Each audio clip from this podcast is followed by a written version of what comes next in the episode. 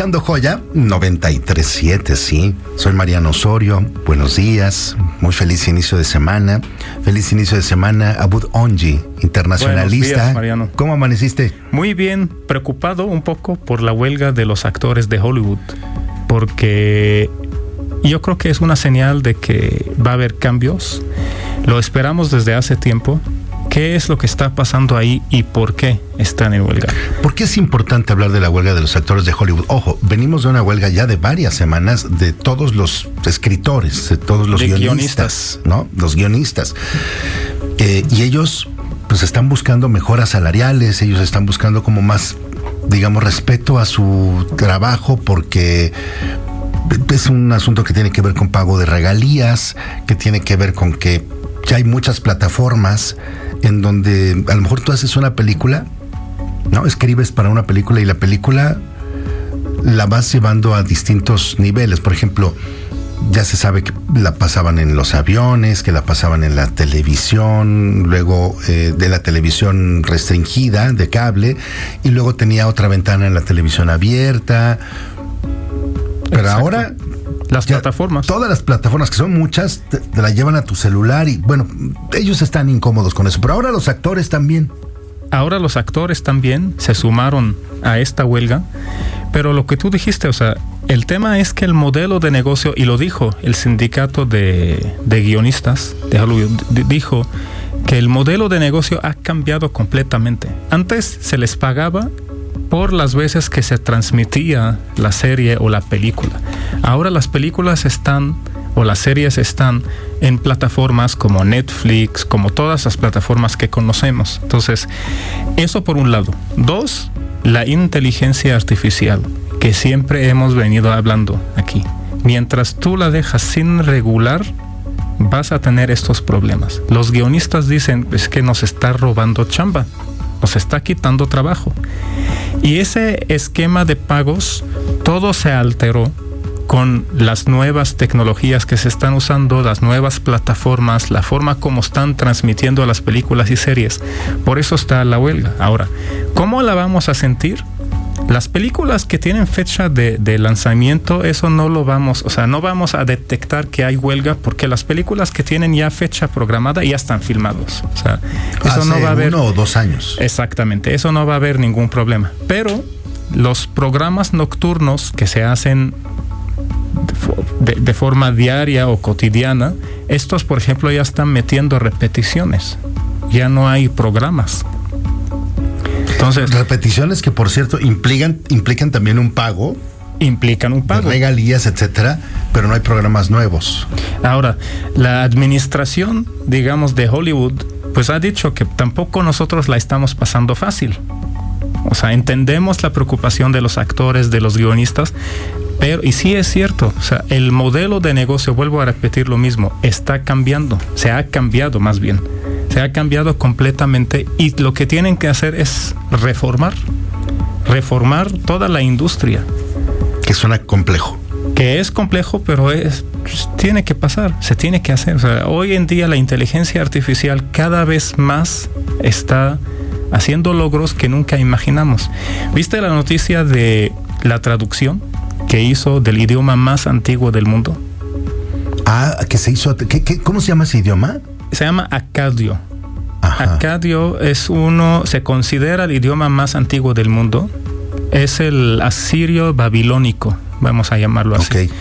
Encontraron un texto, digamos. Que... ya tenía tiempo el texto y sabían cuál es su traducción. Pero lo nuevo es que entrenaron una inteligencia artificial para traducir este texto que tiene 119 caracteres y la traducción fue correcta según los expertos 97%. O sea, lo pusieron a prueba. Sí, sí, o sea, entrenaron la herramienta dándole un algoritmo para pasar lo que está escrito en este idioma acadio a letras latinas y después para facilitar el tema del entendimiento del texto y hacer la traducción.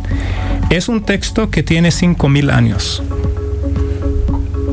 y la inteligencia artificial pudo traducirlo. Es una locura porque hoy en día pues los investigadores pues eso les va a ayudar muchísimo. Sí, sí, avanzar y avanzar y avanzar antes, y avanzar. Antes para que tú hagas una traducción de ese tipo de textos tenías que estudiar años el idioma.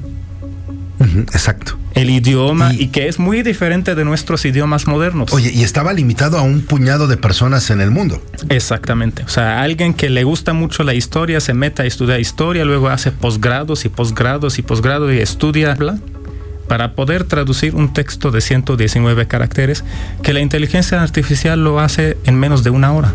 Oye, aquí está tan avanzado el tema de la inteligencia artificial que ya no sabes si estaban poniendo a prueba la inteligencia artificial o la inteligencia artificial estaba poniendo a prueba la veracidad de lo que tradujeron los expertos hace algunos pues, años. Eh, bueno, ahí, ahí en este caso sí es, o sea, es una traducción que ya tiene tiempo.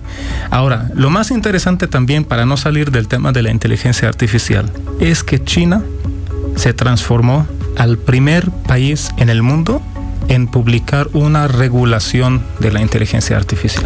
Esto a mí me parece sorprendente. Le decía a Buda antes de salir al aire, me parece que el, tema de la inteligencia artificial, que para nosotros los mortales, los de a pie, pues es algo nuevo, sabemos que ya lleva muchísimos años, pero que se está popularizando ahora. Incluso hay apps que en algunos teléfonos ya, viene incluida la inteligencia artificial y puedes consultar e investigar cosas, ¿no?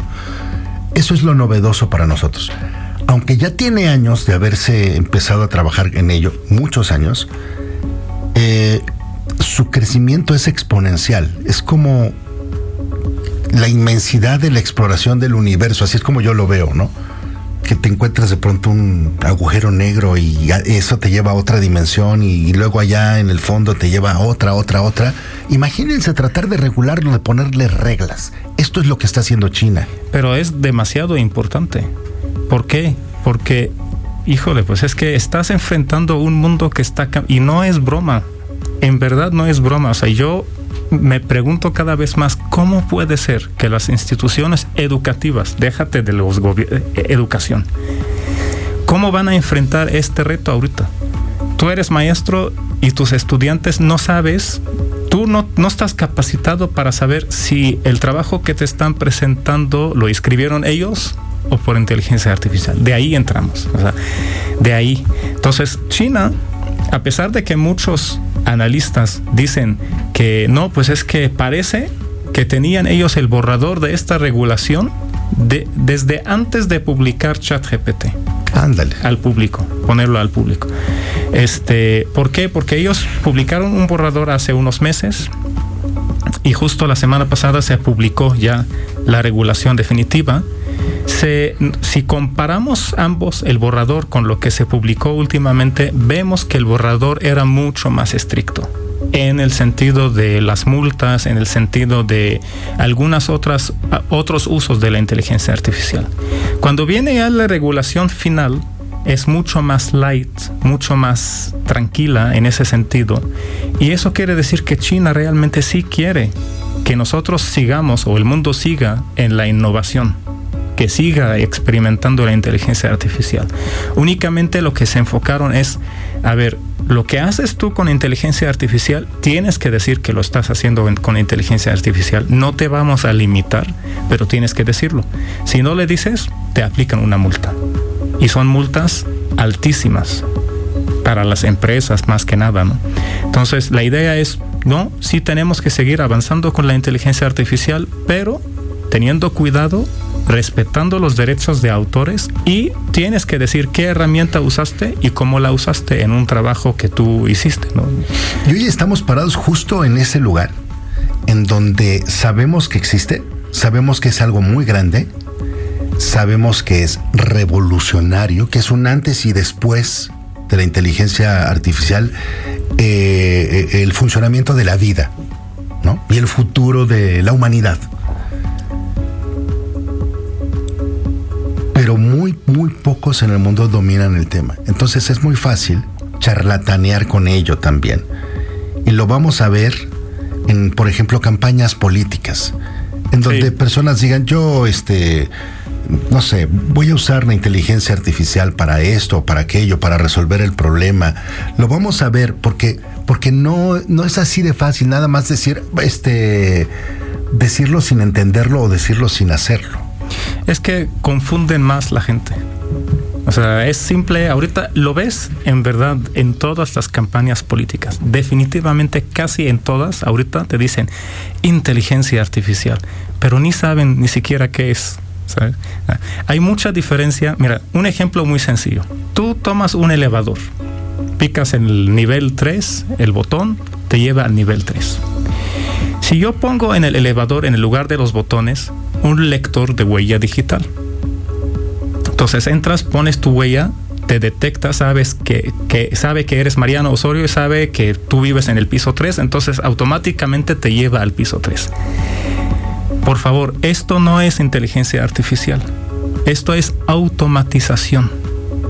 No es inteligencia artificial. Inteligencia artificial es la toma de decisión, que una herramienta que tú la pones enfrente a un caso, contexto, que esa herramienta toma la decisión y dice, sin huella digital, sin nada, te detecta y dice, ah, este señor lo vi una vez en tal lugar y me acuerdo que siempre le gustaba vivir en el piso 3, ejemplo.